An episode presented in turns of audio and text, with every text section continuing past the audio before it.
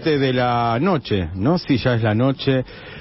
Empieza una nueva emisión de Un Mundo Propio, este programa que hacemos junto con Esteban Fofano y quien les habla, Federico Aicardi, a las 22 horas hasta las 23 todos los miércoles acá por Radio UNR 103.3. Como saben ya nuestros oyentes, eh, el programa se trata de hablar con gente, con gente que, nos inter- que me interesa hablar. Iba a decir, siempre hablo en plural, pero por una cuestión muy de, de cohibirme y decir me, en realidad nos de decirnos no me, que en realidad me interesa. Y en este caso vamos a hablar, sos la primer, sos la primer eh, escritora, porque vino Romina Tamburello que es escritora, pero también es actriz, bla, bla, bla, bla, y todo un montón de cosas. Después eh, estuvo Cecilia Riblio, que también es escritora. No, pero sos la primer poeta.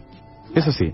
La primera poeta estamos con Alejandra Méndez Bujonoc, eh, poeta, eh, gestora cultural, eh, casi psicóloga te puse hoy. Sí, me encantó. Hola, ¿qué tal? Buenas ¿Qué tal? noches. Casi psicóloga. Me encantó. ¿Cuándo te diste cuenta? Te te voy a empezar así. Ese casi está bueno porque uno es, todos somos casi Sí. algo o casi nada. O Sí. sea, siempre hay algo que te falta o algo que no se pudo. O también al revés, al- algo que sí se pudo. O Sí. sea, el casi está bueno. Es como un entre, ¿viste? Sí, es verdad. Vos sos gusta. casi psicóloga, pero Sí, sí. porque no terminaste. Sí. Claro. ¿Cuándo fue? Eso me, me No siempre- tengo el gancho, el Claro, título. el ¿no? O sea, título. no, puedo, no me habilita, pero No, ya y es medio peligroso si no lo... Y es que eh, no, no da. no da. Pero preguntaba, ¿cuándo fue que... ¿Hasta dónde llegaste? Hasta el sexto. Ah, hiciste Sí, todo. sí, me faltan tres materias nada más. ¿Y, y estás negada? O sea, Eh, no. Estamos en la radio universidad, así que te puedo preguntar. ¿Viste? ¿Viste? Qué loco. No, me, enc- me encanta, me encanta la carrera. Sí. Y, y- eh, pero no se dio. Yo soy como muy... eh, Sí. Pocas veces, o sea, no termino nada yo. No terminas vida. nada. En la vida tengo como esa ese problemilla. Sí, no, no. Pero, pero hablando en serio, Sí. eh, eh, pasaron cosas que tienen que ver con, Ah. lo- con, la- con, con el laburo, ¿viste? Cuando después se me, me, me acuerdo que se me vencieron las regularidades Sí. y ahí tenés que volver a Sí. cursar. Bueno, eso ya me, me- me Es- dejó. tiene a- Lo de- la dejé. Claro, digamos. tiene algo de... A ver, ¿cómo...? No, no, yo tenía otra actividad que en la cual si vos dejás de hacerlo, ya está, no volvés más. Exacto, algo así. Digo, tiene capaz que como un deporte de alta competición donde Sí. vos... Digo, porque volver a la facultad requiere, o sea, requiere como... Uh, Sí, no, claro, claro. Es, es un- una energía que tenés que, que, que tener que yo no Sí. tengo ganas de, de Eh, apostar ahí, digamos. envidio mucho a la gente, por ejemplo, que de grande quiere estudiar algo Mm. eh, y, y tiene esas ganas. Porque Sí. realmente, digo, a la- al... Pero sobre todo, digo, en este caso, digo, siendo vos poeta y dedicándote digo, a la literatura, Sí. la academia es un poco Claro. rompehuevos. Sí, sí, igual, eh, bueno, eh, la academia en la literatura es una cosa, Sí. y después obviamente que eh, depende, depende qué, pero yo soy de esas personas también que, que trabajan y que estudian Sí. cualquier cosa. O sea, soy una estudiante crónica, en Claro. el sentido que te- me anoté en, en letras, pero después no fui. Me pasó así con muchas cosas. Por ejemplo... No dejaste, si- ni siquiera no, fuiste. y además me- inter- como que tengo intereses que son esporádicos, ¿me Sí. entendés? Por ejemplo, ahora estoy haciendo clases de guitarra. No sé cuánto, puedo, puede estar, pasar años, puede que no pase nada, o canto, o Sí. me interesa la pintura, voy, aprendo con quien, o sea, eso tengo. Tendría que haberse hecho comunicación vos. Como que porque un poco de todo hago yo. Tendría que haber hecho comunicación social, que es, que es la carrera de los que de esto, de los que De van los que haciendo. no. pero te- recién me interesaba eso, digo, de, de, no, de, no de la academia, vamos a decir, de, de esta cuestión. Capaz que lo que te hincha las pelotas es eh, el marco regulatorio y tener que aprobar. Totalmente. O No, eso total. o Claro, sea, sí, porque vos me decís, sí, me interesa estudiar, pero en realidad lo que no te, lo que te rompe las bolas es Sí. la etapa evaluatoria. El examen y la Claro. cosa, sí. Sí, pero además, bueno, también eh, convengamos que para ser psicólogo hay que tener una eh, la ética, digamos, la ética del psicoanálisis lo primero que dice es Sí. el deseo del analista puesto ahí. Sí. Si no está el deseo de, de, de- de escuchar al otro, de, de, querer curar al otro y todo eso, y el deseo de la misma dinámica, ¿no? Sí. De lo que implica estar en, en un consultorio, ¿para qué hacerlo? Sí. Digamos, sería mala psicóloga probablemente. Sería una mala psicóloga. Sí, Pero sí. sos una buena poeta. ¿Cómo fue la... Eh, digo, ¿cómo te- fuera de que vos escribías desde chica, Sí. Digo, eh, ¿cómo fue ese bicho, no cuando tenías cuando dijiste, mira, che, esto es lo que... Esto es lo que va. O sea, digo, no es la psicología, no es esto, es por acá lo el deseo, esta El cosa, deseo. El, el deseo está puesto acá. Sí, yo me di cuenta, de- primero me di cuenta de muy chica que tenía que, que lo que me gustaba era escribir, volcar, digamos, en un papel eh, bueno, primero obviamente son los sentimientos, Sí. las primeras cosas, ¿no? Que uno escribe. Sí. Eh, Que por suerte pero nadie las yo siempre lo tuve eso, o sea, yo estudiaba psicología y también y escribía y leía otras cosas, digamos. Mm. Eh, pero el, pero algo del orden se me despertó algo del orden del deseo concreto es decir cuando yo Ahí supe está. me quiero dedicar a esto cuando eh, cuando empecé cuando hice los talleres con Concepción Bertones podría ser ¿Cuándo un buen eso? inicio uy no me acuerdo hace muchos años Pero digo, Pero- una, una, una Alejandra pero- de veintipico, una Alejandra Sí, de, de 20, 20. 19, una Alejandra... no veinte y pico yo estaba en la, en la facultad estaba acá Sí. en Rosario ¿Cómo llegaste al taller? Eh, eh, por el diario me parece que vi un yo no Estaba buscando trabajo y me no No, no conocía mucho, no Ah. conocía gente del ambiente Sí. literario y había ahí un, bueno, que un, Sí. un tallercito que parecía, aparecía ahí y, y- y así. ¿Dónde lo daban? Tampoco la conocía a ella. Cuando me enteré quién era, casi me muero, digamos, toda la, viste que eso Sí. también pasa, ¿no? Sí, pasa. Eh, eh, digo, bueno, mira con quién estoy acá y, y ella me abrió una puerta enorme al, ¿Dónde lo daban? En su casa, ¿Dónde quedaba? en zona sur. Zona Sur. Sí. Ah, te ibas hasta en Zona sí, Sur. Mr. Ross y... Ah, Zona Sur Profundo. Zona Sur, zona sur, sí, sí, sí. Eh, ¿y y, a la fue? vuelta, vi- a la vuelta todavía vivía eh, Beatriz Vignoli Ah, y mirá. a la vuelta y había unas cuantas eh, escritoras, sí, zonas de- Zona sur, zona sí, de poetas. Sí, sí, sí. Eh, ¿Y cómo fue el primer día? Porque me- a mí, me, yo siempre que alguien me pregunta, o cuando me pregunta en realidad, cuando tengo oportunidad de contar, Sí. la- me pasó más o menos lo mismo con Pablo Ramos. Yo no sabía, yo no había leído nada de él. Entonces digo, bueno, Pablo, todos dicen, ah, Pablo Ramos, Pablo Ramos. Digo, bueno, me noto. Después me doy cuenta de quién es. Claro. Eh, en algún punto agradezco no haber leído antes porque fui como diciendo, bueno, un taller, digo, con un tipo que dicen que es recopado.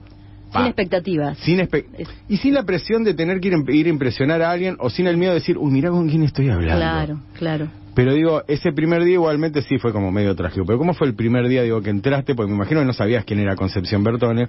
No, Diario. pero- O sea, taller de poesía en zona sur. sí, lo marcaba. ¿Así? Sí, ¿Con una virome? Fue muy, muy... Eh, ¿Te acordás que te dijo, Claro, que te vio, que hicieron? Por supuesto, me acuerdo todo. eh, por eso te digo que me cambió eh, como la, la idea que yo también tenía Sí. eh, de, la, de la literatura o de la escritura, sobre todo, ¿no? Eh, sí, me acuerdo que me dijo, bueno, eh, me sentó ahí, fue una, una etapa media evaluatoria. Me dice, bueno, a ver, eh, ¿qué has leído? Sí, las primeras preguntas, ¿qué, qué autores, qué poetas Sí. has leído?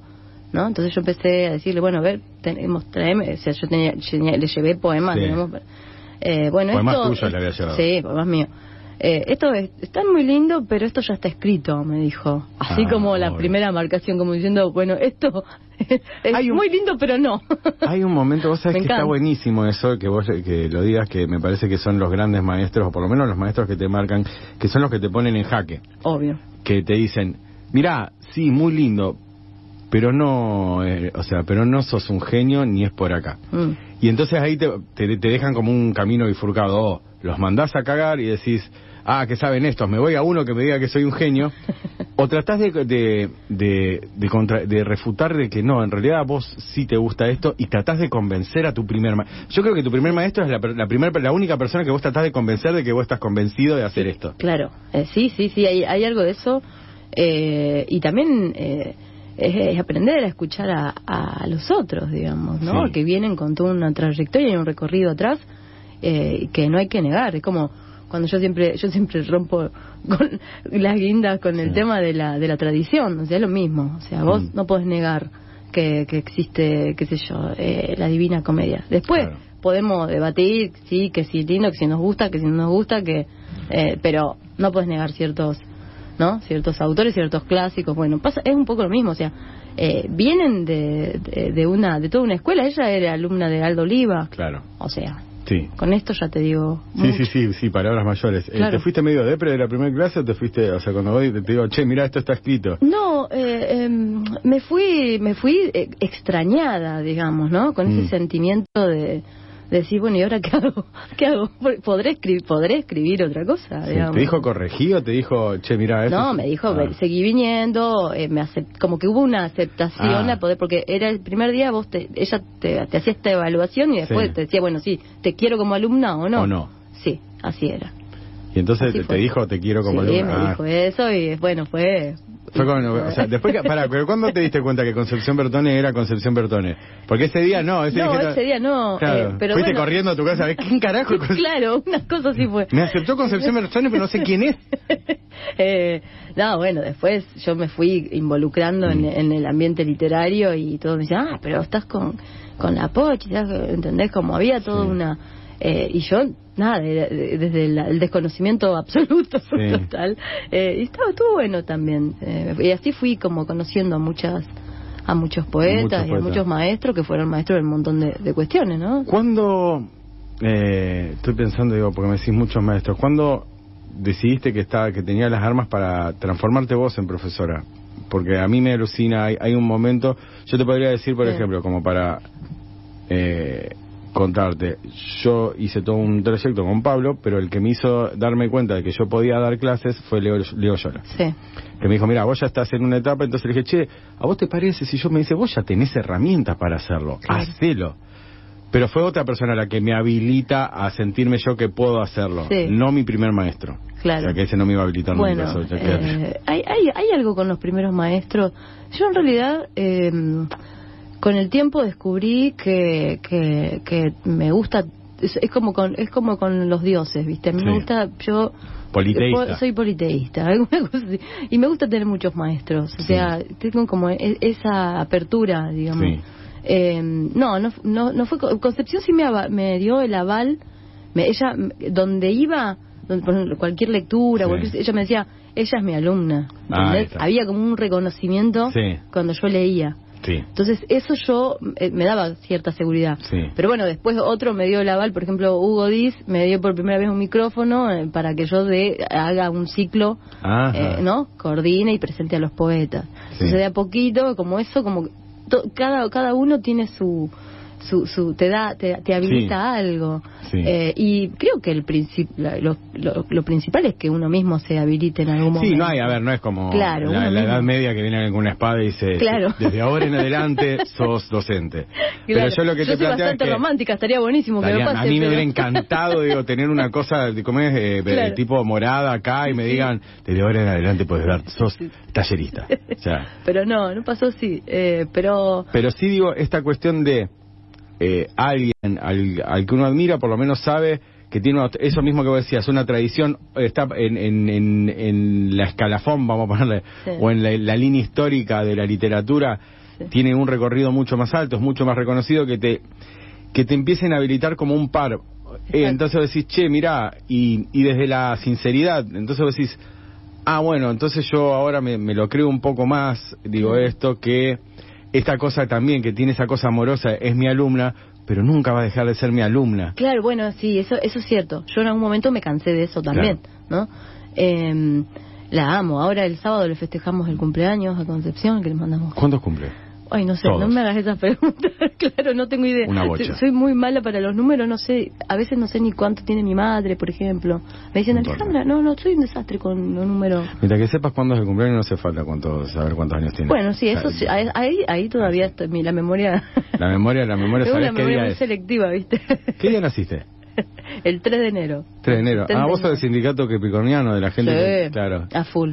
Eh, festejaba los cumpleaños y no iba Soy nadie. re cap- sí, eso, eso es así. Es así. Eh, eso es así. 3 de enero del 80. No, el 79. Del 79. Sí. 3 de enero del 79. Exacto. Está bien. Yo también, nací el 3, pero de otro mes. No tengo, no tengo fotos del bautismo. Ah, ¿vos, estás- esa ¿vos época- tenés todo?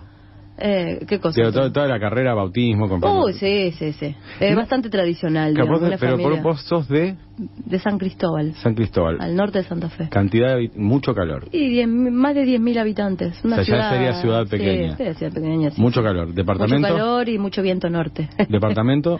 San Cristóbal. San, Crist- ah, Sa- San Cristóbal, Claro. San Cristóbal. Sí. San Crist- Sí, yo sí. pienso San Cristóbal, pienso San Cristóbal seguro. Eh, pero bueno, yo soy... Pero, no, bueno, pero en, en el pueblo, viste, que eso es como algo, eh, eh, la rutina de hacerlo, no es que Sí. mis viejos fueran muy re- Sí, religiosos sí, es porque- Pero era para hacerlo, digamos. Porque el viento empuja. Sí, sí. Pensaba eh, esta cuestión de, de, de los pueblos y de, de- no de los pueblos, sino de- del nacer en un pueblo. Ayer justo hablábamos con una gente eh, y me hablaba, no me acuerdo de, de qué, y yo le digo, no, bueno, se nota que soy demasiado rosarino. Pero sí sé que tenía un amigo de Román, también, norte de Santa Fe, que me dijo, en los pueblos hay dos tipos de personas, los que se quieren ir a la mierda y los que se quedan. Yo me quería ir a la mierda. Ahí está. Sí, no, sí, sí, sí.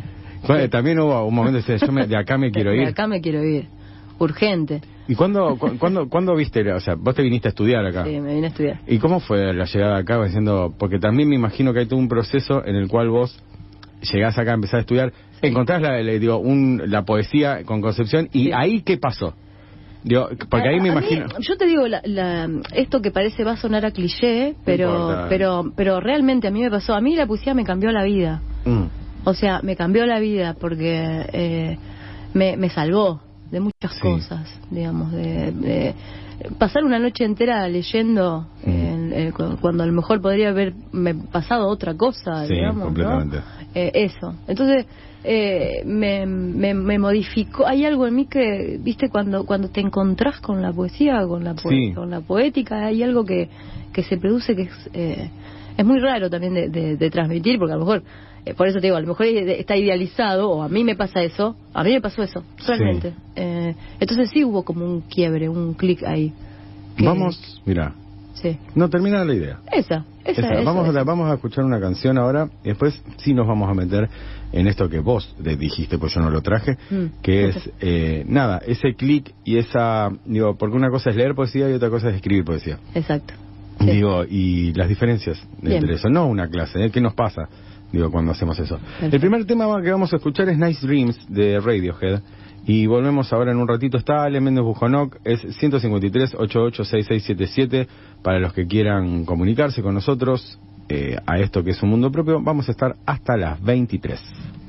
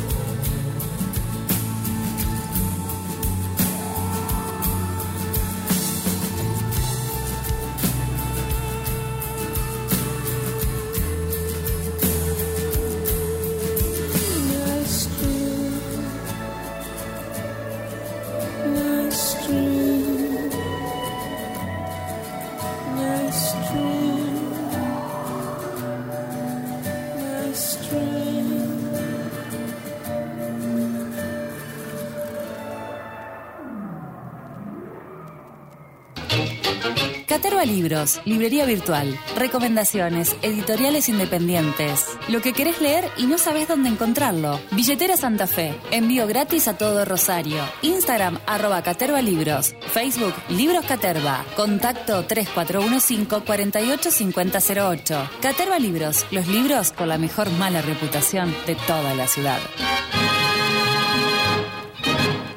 Seguinos en Instagram arroba un mundo propio taller. 22 y 28, estamos transcurriendo ahora el segundo bloque de esto que es Un Mundo Propio con Ale Méndez Bujonok. ¿Bujonok es el apellido de tu madre? Sí, así es. ¿De dónde viene? Polaco. muy polaco, Sí, ¿eh? muy polaco. mi abuelo, mi abuelo se vino de, de Polonia. ¿De eh, Polonia? sí, ¿Primera sí. guerra se ve en la En guerra? eh, en la primera guerra, La sí. Primera Guerra. Y durante la, y en la segunda guerra ya no, no reci- recibía correos cada tanto se- con su familia que había quedado allá y en la segunda guerra no apareció no no Qué tremendo. Vos sabés que algunas veces me he puesto a pensar Mm. eh, en eso, ¿no? En irte de... No, en- no, no te digo, yo, ay, qué ganas de irme de mi país, para nada digo, pero y realmente irte a hacer un- una valijita, tomarte el palo y no sabes si nunca más vas a ver a tus hermanos, nada, Es sino que era... claro. El exilio. El muy exilio. triste, muy triste. Sí, el exilio en una época donde no hay ningún tipo de forma de comunicarte, era el abandono absoluto Sí. de, de costumbres y todo eso, y de ahí se fueron a San Cristóbal. No, eh, él estuvo en distintos lugares del país, viste que lo, lo- lo usaban, digo yo. Trabajaban en, bueno, en, en las algodoneras, Sí. en el Chaco, digamos, en distintos lugares. Eh, él estuvo en, en, en el campo cerca de Moisés Ville. Tengo Ahí, un compañero eh, mío del trabajo, le mando un saludo a, a Gabo Levin, es de Moisés Villa. Mirá, mirá, bueno, Sí. colonia, una de las primeras colonias Colonia, judías. Sí, eh, Liebig, hay otra en Entre Ríos, Liebig, Sí, Moisés Villa. exacto, exacto. Sí. Sí, sí. Y él estuvo ahí. Eh, y él estuvo ahí, y ahí se conocieron con mi abuela, bueno, todo, y ahí empieza la historia. Y ahí empiezan de los, de los, de los Sí, Bujonok, los Bujonok Sí. en Argentina. Eh, recién estaba pensando, digo, esto mismo que hablábamos eh, antes de, bueno, te cambió la vida esto, leer poesía o por lo menos ponerte en contacto con, con la poesía, pero ¿cuándo te diste cuenta que la- te había cambiado la vida el hecho de escribir poesía? Claro, porque el hecho de escribir es dif- eh, ahí cambia ya la, Claro. la historia. Igual, yo por ejemplo tengo anécdotas Sí. que por ahí siempre las cuento, pero pero pero que porque porque me, me, me, me, marcan, digamos, son son algo que está bueno pensarlo. Mm. Yo escribí escribía poesía desde muy chica, entonces eh, eh, esa esa conciencia Sí. de la escritura en la poesía ya la tengo de cuando robaba los versos a Martí, ¿viste? Sí. Le robaba los libros de, de la biblioteca de mi madre, yo sacaba ahí, leía Sí. y, y casi que copiaba. Eh, Claro. Pero bueno, esas eran como las primeras... lo que- Acercamiento al- acercamiento, ¿no? Eh, después, en el- durante el secundario, leía, eh, me acuerdo que leía Alfonsín Storni, Mm. por ejemplo. ¿no? Eh, ¿Fantaseabas con meterte al mar de mar Sí, de- de- sigo, sigo fantaseando. Claro. no, bueno. Todos queremos una muerte sí, poética. Totalmente, totalmente. y, la, y hay- sí hubo como un, eh, como este despertar, si querés, de la, de la escritura, que es cuando realmente vos entendés que, que es un oficio. Porque Sí. también vos podés escribirlo como a modo de, no sé, nada, como algo bueno, bajo ahí Sí. mi sentir, mi emoción, mi- pero no, en realidad el, el clic te, te, te lo hace justamente los primeros talleres, los primeros encuentros, las clínicas que uno hace, eh, las primeras, las, las veces que me invitaron a leer, yo, a mí, por ejemplo, me invitaron a leer a festivales muy importantes y yo no tenía ni siquiera un libro editado. Sí. O sea, como eso también fue como, viste... Es mucho. Fuiste, o sea, Eh, fuiste muy exitosa muy joven. no, no exitosa, pero eh, bastante molesta, digamos. Sí. Estaba a ver a figurita ahí. Repetida. eh, eh, repetida, ¿viste? Pero pregunto, en, en- digo, en esto que, que vos estás planteando, yo te voy a decir una cosa, tengo, Sí. todo el mundo va a decir, digo muchas veces la palabra digo. Si te das cuenta, no importa, pero no, va a suceder. no me molesta. Eh, te das cuenta de que estás eh, ejerciendo un oficio, Sí. digo, pero ¿cómo definís vos un oficio? O sea, para vos, ¿qué es un oficio? O sea, ¿qué significa que la escritura sea un oficio? es estar todos los días pensando Sí, en el poema, eh, o en el futuro poema, o en el verso que me falta, o en la palabra que no, o que sí. Eh, asumir que, asumir que lo primero que escribís no es lo, no es lo no, mejor. por supuesto. Eh, y estar, eh, eso, mi- dedicada, es una dedicación, ¿no? Mm. Eh, por el, el, el, el alma, por decirlo de alguna manera, Sí. puesto ahí, eso es. Eh, y sí, después el oficio tiene un montón, o sea, no no hay escritor que no que no lea. O sea, No, eso claro. para mí es, es, es algo... Entonces, bueno, la lectura forma parte de, de lo mismo, Sí. si querés. eh, y después, bueno, cómo vas puliendo eso, cómo vas trabajando. el encuentro con los otros, el pulido de- del, del texto, siempre... eh, por más que uno de talleres, nunca, no hay un título que te dice, bueno, Sí. eh, eh, lo Usted lograste. está- lo usted, usted es un Sí. escritor, usted es un poeta, ¿no? usted es un poeta, claro. Claro, sí. no pasa eso. Ah, desde ahora en adelante usted es un poeta. claro, entonces eh, es una búsqueda constante, un trabajo constante, permanente. ¿Y hay algún momento en que te hayas dado cuenta, te haya, te haya pasado que decís, eh, y ahora ya cambió no solo mi acercamiento a la escritura, sino mi, esto, mi acercamiento a escribir un poema. Yo ya sé- eh, soy más consciente, no escribo tan, ah, Sí. digo, eh, catárticamente, sino que mi acercamiento a esto que quiero tratar es de esta forma o todo lo contrario, es tan libre el acercamiento que vos sabés que vas escribiendo y en algún momento va a aparecer Sí. algo de eso.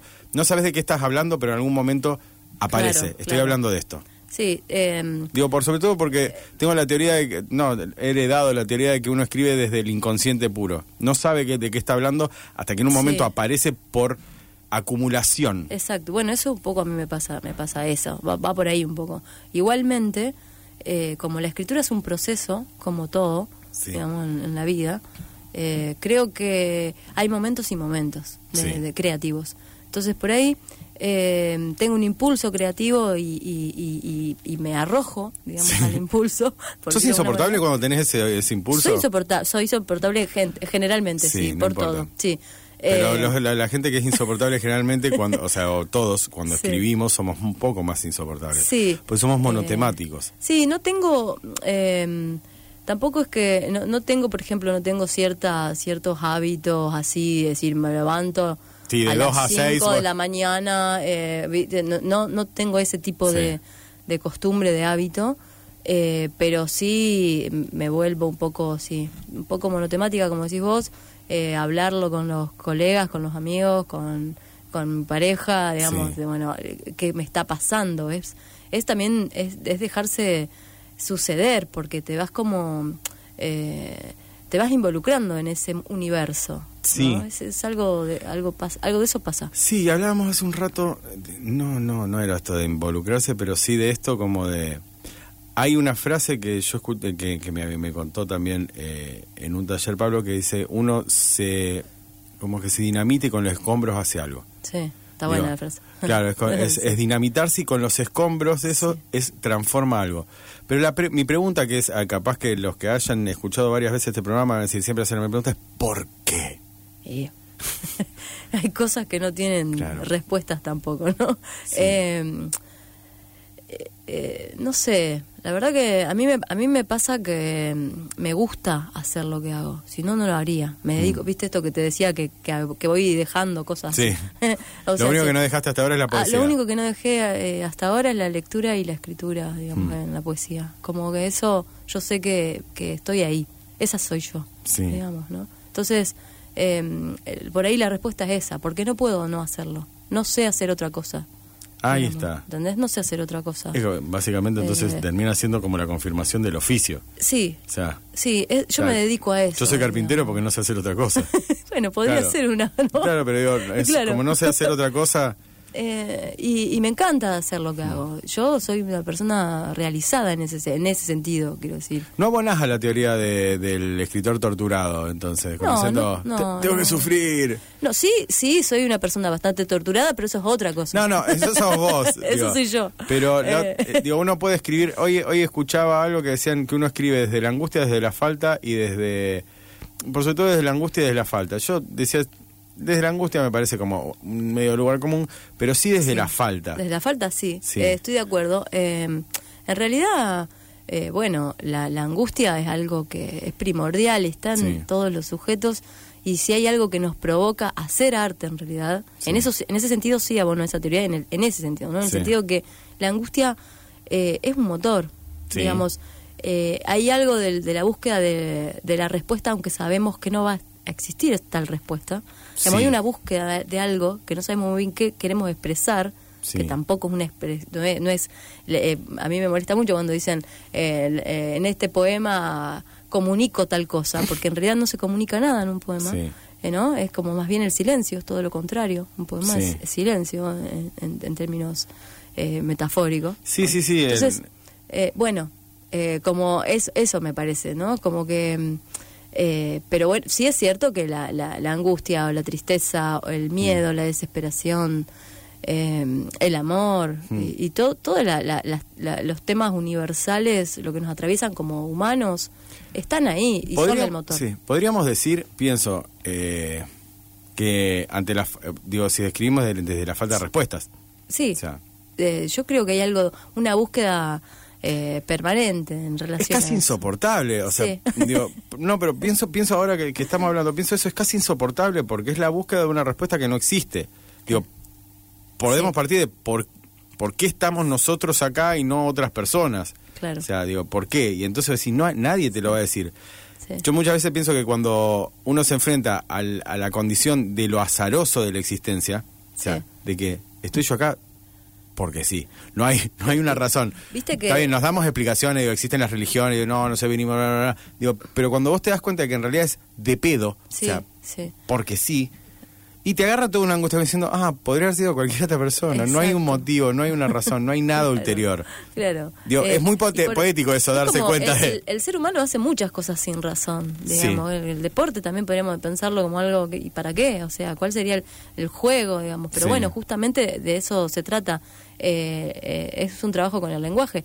El lenguaje es algo eh, que no es, eh, es intangible. Sí. ¿no? Entonces estamos trabajando con una materia que viene del, del universo de lo no, porque, o sea, sí lo escuchamos, pero no, Mm. no es lo mismo tampoco escuchar Sí. que esto que nos, nos sucede en la cabeza y que se vuelca y eso que quisimos decir no era lo que quisimos decir, pero salió así. Digamos, Mm. Aquí se, se empiezan a jugar un montón de otras cuestiones, ¿no? Pensaba, eh, y esto lo dejamos así como, no, podemos responder, o responderlo o no, podemos eh, seguir discutiendo un ratito más. Eh, si la poesía no termina siendo eh, esa herramienta para decir algo que no se puede, o sea, que no podemos decir. Es eso para mí, también. Es eso. Eh, a mí me, también hay una concepción, sobre todo contemporánea, de algunos escritores, viste, Eh, por ahí jóvenes que, Sí. que no, que no todavía no, no tienen bien en claro eso. Mm. Es una crítica que estoy haciendo, digo. Sí, sí, no se Pero- nota, no, no, no hace falta, no hace falta que aclare. Pero digo, eh, que parece que parece que, que buscan, que van a lo literal, a lo, Sí. a lo, a lo llano, a- a- al, al lenguaje eh, directo Sí, y, y que están transmitiendo algo, digamos. Eh, Mm. Y no es eso la poesía, digamos. Justamente se trata de romper el lenguaje, Claro. se trata de, de- de molestar, de hacer inflexiones, de, de no decirlo de esa Mm. manera al menos, ¿no? Eso. bien. Eh, vamos a escuchar una canción más, en este caso, si no me equivoco, ¿qué, qué tenemos? Ah, Nirvana. En Nirvana, este, este tema lo recordé de, vuelta por la película Batman, que es Something in the Way. Viene por lo bajo, no Sí. vamos a escuchar, no vamos a romper todo, todavía no. Eh, vamos hasta las 23 en esto que es un mundo propio. Estamos con Ale Méndez Bujonoc, 153 886677 hasta las 11 de la noche.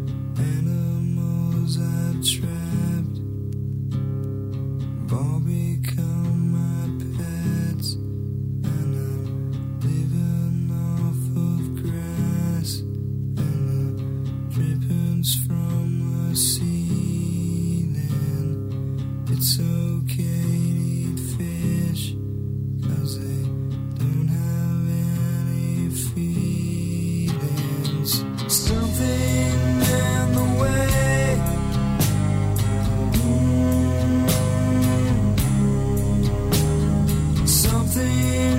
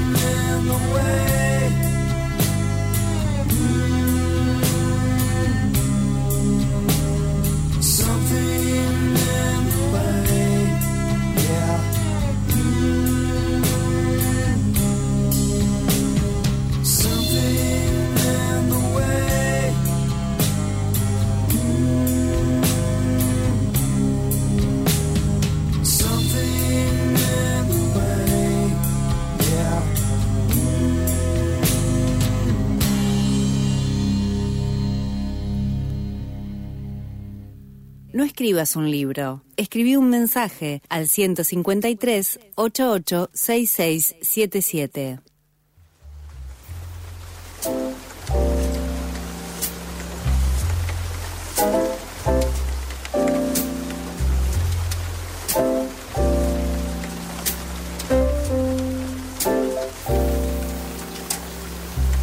A ver, para.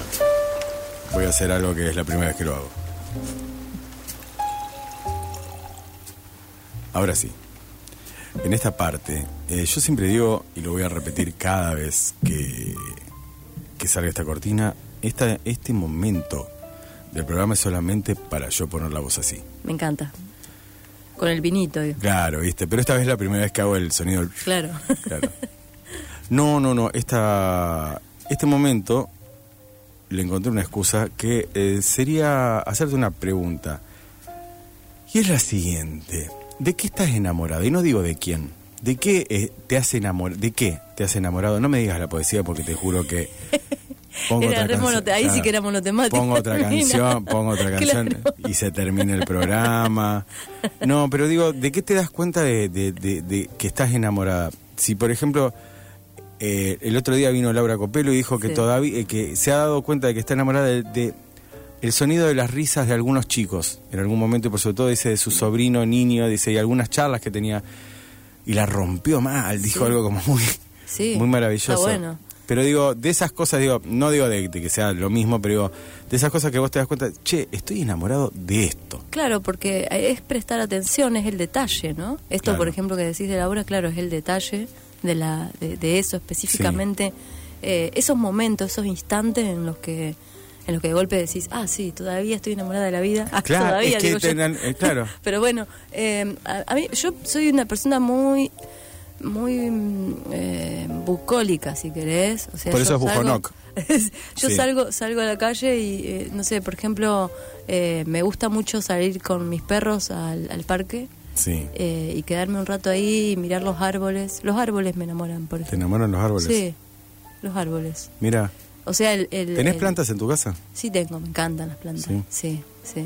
¿Qué Tengo. tipo de plantas tenés? Porque eh, yo entré en el De- mundo plantas gracias a, a Isis. De todo, de todo tipo de plantas y tengo. entendí que la relación con las plantas es todo un mambo. Sí. O sea, Sí. digo, hay toda una relación de verlas crecer, eh, acercarlas a la luz que necesita esa planta. Sí, el, eh, tenés que estar ahí. Es, es un ser vivo, obviamente, que necesita Mm. todos sus cuidados, ¿no? ¿Y tus perros? Porque yo, me, me- yo en vez de relacionarme mucho más con las plantas, me voy a relacionar más con Me el tema. encantan. Los animales es algo que también, como algo que me, que me desviven, ¿no? Me- ¿Cuántos tenés? Dos. Dos. Ahora dos. sí. ¿Nombres? Eh, Frida. Frida se murió. Frida se murió. Eh, sí, hace un montón. eh, de- León y Nala. Nala. Frida- sí. que es la hija de León. Y de y León. León es el hijo de, De Frida. Ah, venís de una... De No, sí, sí, es toda la- de una larga estirpe. Sí, olvídate. O sea, toda la y familia. así en eternum. Es como siempre Sí. tener, o sea... No, no porque castramos a Ah. a Nala, porque con León no podía, te imaginas, si No, no, hubiera sí. sido terrible. Sí, sí, es incesto eso. claro, no, no, y aparte hubiera sido un, un lío Eh, en la casa. vamos a meternos en eso porque por fin encuentro a alguien que con el que pueda hablar. Es la relación con... eh, no voy a decir con las mascotas. En este caso, con los perros. Digo, Sí. ¿No pensaste que alguna vez te mira tu perro y, y está pensando algo? Sí, Sí. sí, siempre. Siempre piensan para mí. Claro. Eh, piensan y aman de una manera eh, muy, muy, muy, muy real, muy, ¿no? Muy verdadera. Sí. Como hay algo ahí, una entrega que, que te. Y otra cosa, y esto lo voy a... eh, creo que alguna vez lo charlamos Sí. porque, eh, de paso, lo quiero decir, Alejandra es mi, mi profesora de poesía, digo, para que... eh, en esta es el único momento donde yo puedo abusar del poder de entrevistador. No, pero alguna vez lo charlamos que es que también eh, se dan en, en dos cosas, eh, por lo menos en mi vida se dieron en, do- en dos momentos eh, particulares. Uno fue después de que fallece mi vieja, yo me doy cuenta, eh, porque tenía que, que buscar un mensaje de, de audio, en ese momento no, no había WhatsApp, nada, había mensaje de texto, y entonces que tengo que llamar al, al contestador de ella y escucho la voz de mi vieja y me doy cuenta de que es la última vez que voy a escuchar la voz de ella, que es lo último que, Sí, que puedo escuchar de ella. Siempre la misma frase, la puedo escuchar muchas veces, pero es lo último que queda y me doy cuenta de que no existe más. Y hay otro momento que es con mi perro, que te lo conté, que es Sí. un día miro a mi perro y me doy cuenta de que mi perro se va a morir antes que yo. Y entonces lo que he adoptado es simplemente un momento tremendo, de muchísimo dolor. sí. Digo, ¿te has encontrado en algún momento digo, de ver a tu perro y decir, che, lo, lo quiero demasiado como para... Sí, digo, y sé que esto va a suceder. No sé cuándo, pero sé que va a pasar. Es muy fuerte la, eh, la, la- la- la relación que, que se entabla con, con los perros es, es muy fuerte. Sí. Eh, y, y claro, como, eh, esta pregunta, esta, esta, en real- en realidad tenemos ahí una certeza que, que, que duele, ¿no? Sí. Como muy, muy fuerte. Eh, porque si hay algo que no, te- que no tenemos es la certeza, o sea, no sabemos cuándo vamos a morir nosotros. No. Sabemos que nos vamos a morir. La, Sí. la única certeza es que la muerte, digamos, Sí. pero no eh, cuándo. Hay una Entonces, certeza también que la única muerte que no, no nos duele es la nuestra. Es la nuestra, eso Claro. también, sí, sí. Entonces, bueno, eh, pero pero claro, con, con esos seres que, eh, que están ahí, que son eh, todo todo todo el, el universo de, de la casa, sí es fuerte, es fuerte. Y pensaba porque sabemos que actúan por instinto, o sea, que actúan... por- eh, Pero a su vez ese instinto, eh, hay algo, no sé, a mí me pasa que hay algo ahí eh, que yo vuelvo a mi casa y entonces... que me hincha las bolas igual, ¿eh? Pero vuelvo a mi casa y siempre que voy a entrar a mi casa se ve la cabeza de mi perro, o sea, y ahora de, de mi perro y mi perra, porque tengo una perra, los dos en la, en la puerta esperando que entre para que para salir. O sea, yo sé que ellos esperan. Pero hay algo también, y esto podemos meternos súper en, en la metafísica, que es que saben la hora. Sí, sí, sí, sí, saben. ¿Por qué saben la hora? No, vos sabés que te, te cuento una anécdota Sí. de unos perros de, de, de mi infancia. Sí. El Manchi y Shem, dos perritos. Vos que- siempre de, de a dos. Sí, sí. eh, nos- na- en- Es como doble casa apellido, dos había perros, un montón de sí. perros, bueno. Eh, y vos sabés que eh, el Manchi estaba enfermo, Sí. que tenía un cáncer terminal, y nosotros nos fuimos a una fiesta, bueno, cuando volvimos a la madrugada, y el otro perro era un vago, que Sí. se iba por meses y se desaparecía, digamos, Y y volvía. cuando se le cantaba. Volvía a veces, volvía herido, ¿viste? Sí, era, sí, un, sí. era un bando el perro, eh, un personaje. Y, y bueno, hacía como tres meses que no estaba el perro, Sí. eh. Y cuando llegamos de la fiesta, que fuimos rápido a ver el- cómo estaba el perro, porque ya estaban las últimas, encontramos a, a Manchi muerto Sí. y Shem aullando al lado Sí, claro, de él. O sea, había venido justo ese día. Al justo funeral. de- A despedir a su compañero, ¿no? Bueno, sí, loco. Es. Bueno, por eso mismo, a mí. Hay algo que me. que con lo que no comulgo, que es esta cosa como la gente dice, ay, humanizan a los perros. No, no es humanizar a- al No. animal, porque todos sabemos que no es humano. Claro. O sea, hay gente que sí humaniza y dice mi bebé y lo hace, o sea, y lo, le, lo, le- lo le pone ropita y Le lo... pone- Sí, sí, qué sé yo. Pero digo, negar de que eh, por eso pensaba, digo, también, digo, en la poesía, digo, negar de que hay una forma pura de, de- de afecto, digo, no mediatizada por el lenguaje, va, mira, Sí. no está, mediatizada, volvemos. volvemos, por el lenguaje, eh, es algo que todavía no entendemos. Me parece que por eso no lo entendemos, o sea, me parece que por eso a lo mejor vemos a nuestros perros y decimos, este está pensando algo, digo. Claro. A mí me pasa con mi perro que yo, o sea, lo miro y me está clavando los ojos y digo, vos estás pensando algo, digo, ¿qué? ¿Qué es lo que querés? O sea, yo sé lo que querés, pero ¿qué? Hay de romper. tenemos una tendencia los seres humanos a, a- a racionalizar todo, o sea, a pensar todo desde la razón, desde el, ¿no? Tenemos esa, Sí. esa, esa, esa mirada ante el mundo eh, y tenemos respuesta para todos. Entonces, cuando por ahí hay cosas que no hay, que no tienen explicación eh, lógica, al menos racional, Mm. Sí. bueno, se nos, se nos llena, se nos El- llena de preguntas, Sí, ¿no? Como si vos decís, pero ¿y, y, qué, ¿y ahora qué hago con esto? Entonces muchas veces es más fácil no ver eso. Lo mismo pasa con la poesía. La poesía tiene que, o sea, trabajamos, el poeta trabaja con lo, como te decía hace un rato, con lo intangible, con, con, con aquello del orden de lo no, de lo no eh, alcanzable, de lo no dicho, de lo no, eh, de lo que, de aquello que no se puede eh, eh, palpar a, a- Sí. a ciencia cierta, digamos, ¿no? Con eso también trabaja y se hace preguntas. Claro, y por eso es- mismo vos, eh, perdón, eh, lo que- es lo que hemos estado hablando, digo, eso de eh, no busca respuestas que no existen. Claro. o sea, pero el problema que vos lo dijiste, yo com- comparto plenamente lo que decís, es cuando el poeta da respuestas. Y Claro. entonces es, eh, Sí. esto es tal cosa, esto es Sí, tal otra, sí. esto es tal otra, esto es así. Eso es un problema en general. Claro, porque, los demás son todos unos boludos excepto eh, yo. Viste que ahora hay todo, to- todo- todos te enseñan todo. Claro. vas a las redes sociales y todos te enseñan cómo hacer todo. Todo. O sea, sí, bueno, los tutoriales, la época del tutorial. Sí. O sea, digo, Sí. ¿cómo hago esto? Listo. Hay alguien que te explica. Digo, Sí. lo haces así. Claro. Y también hay algo. Digo, que las- lo bueno es, digo, nos quedan todavía algunos minutos. Lo bueno es que siguen siendo programas cortos. Eh, pienso, digo, que también, digo, hay eh, una necesidad de, de usar hasta la poesía para eh, decir yo soy tal cosa. Sí, y para algo. Claro, Como y para si- y algo. para que eh, vos en el posteo tuyo Sí. hoy decías eh, para qué sí, como si tuviera alguna utilidad la poesía, Claro. ¿no? Eh, hay gente que, le- que intenta buscarle utilidad, utilidad en el sentido utilitario de, de Benham, ¿no? O sea, en el, Sí. en el utilitarismo eh, o en el sentido capitalista, o sea, Sí. y en realidad si hay algo que, que la poesía no es, es hegemónica y por lo tanto es resistida. Todas las cosas en este mundo que, que no son hegemónicos. Pero eh, no hay, para, son tenés razón, son resentidas, pero no hay, o sea, un viraje hacia, es más, estoy pensando en algunos, no voy a decir los nombres ni porque no son rosarinos y porque no importan, Sí. tampoco vamos a tirar nombres, pero ciertos poetas que te están diciendo, todos los demás son unos boludos, Sí. excepto yo. O sea, porque, o sea, vos entendés esto y digo, sería porque en se algún punto... confunden, po- hay ahí una confusión. Voy a eh, decir uno, que es eh, Camilo Blajakis, bueno, eh. César González. Pero él viene de, de un lado, donde yo me imagino que tam- eh, viene de, de uno, de un lugar muy oscuro y entiendo su poesía. Pero hay muchos que se han contagiado de su poesía y vienen, Sí, sí. digo, de un departamento. Ah, ah. Claro, pero digo, esta cosa como diciendo, no, los de, o sea, a mí, no sé, por ejemplo, mis viejos se separaron y mi papá me abandonó. Entonces te voy a explicar lo que es el abandono. Claro, claro. Sí, hay algo, hay algo que pr- se produce ahí.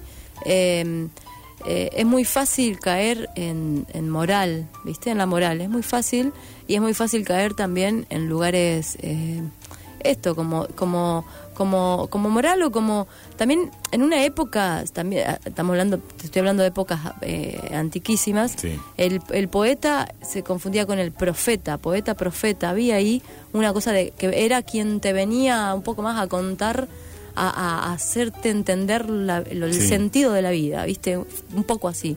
Eh, eso con el tiempo, obviamente que se fue, se fue puliendo, se fue trabajando, Sí. eso no es así, No. digamos. Pero, pero hay todavía un resabio de, de pensar que el poeta es un sabio, es aquel que, sabe, que, que te va como Sí. a, a- a- a mostrar Y también creo que, o ¿Viste? sea, Hay una idea ahí. también creo que en internet uno va a buscar en búsqueda de respuesta.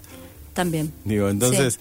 Eh, así como va en búsqueda de tutoriales, va en Sí. búsqueda de, eh, por ejemplo, ahí está muy de moda eh, los, los Las frasecitas las de, frases lo- que de dicen, Instagram. claro, eso, Sí. por ejemplo, eh, estar cerca en realidad es cuando estamos lejos. Y entonces sí que- digo, oh, Sí. eh, me di cuenta de que te amaba cuando te perdí, pero ahora que te tengo ya no te valoro. Ese, ese tipo de cosas, digo, como Sí. aforismos. Sí. Digo, Yo le llamo lo de los dos corazones, ¿viste? Claro, Lo sí, el- el del chocolate. El del chocolate, claro. Sí, sí. Pero digo, creo que porque nadie, es- digo, a ver, vivimos en una época tan eh, de tanta incertidumbre y hablo desde que no sabes si llegás a fin de mes Sí. hasta que no no sabes por qué estás vivo digo en, en otra época existían ciertos relatos donde íbamos a cambiar el mundo donde iban a cambiar el mundo esto lo demás allá Sí, era sí. el, como es el motor de la historia la lucha de clase papá papá hoy en día no hay ningún motivo o sea es más por eso estamos tan locos de que digan eh, me pusieron un chip en el brazo o sea encontramos cualquier Eh, boludez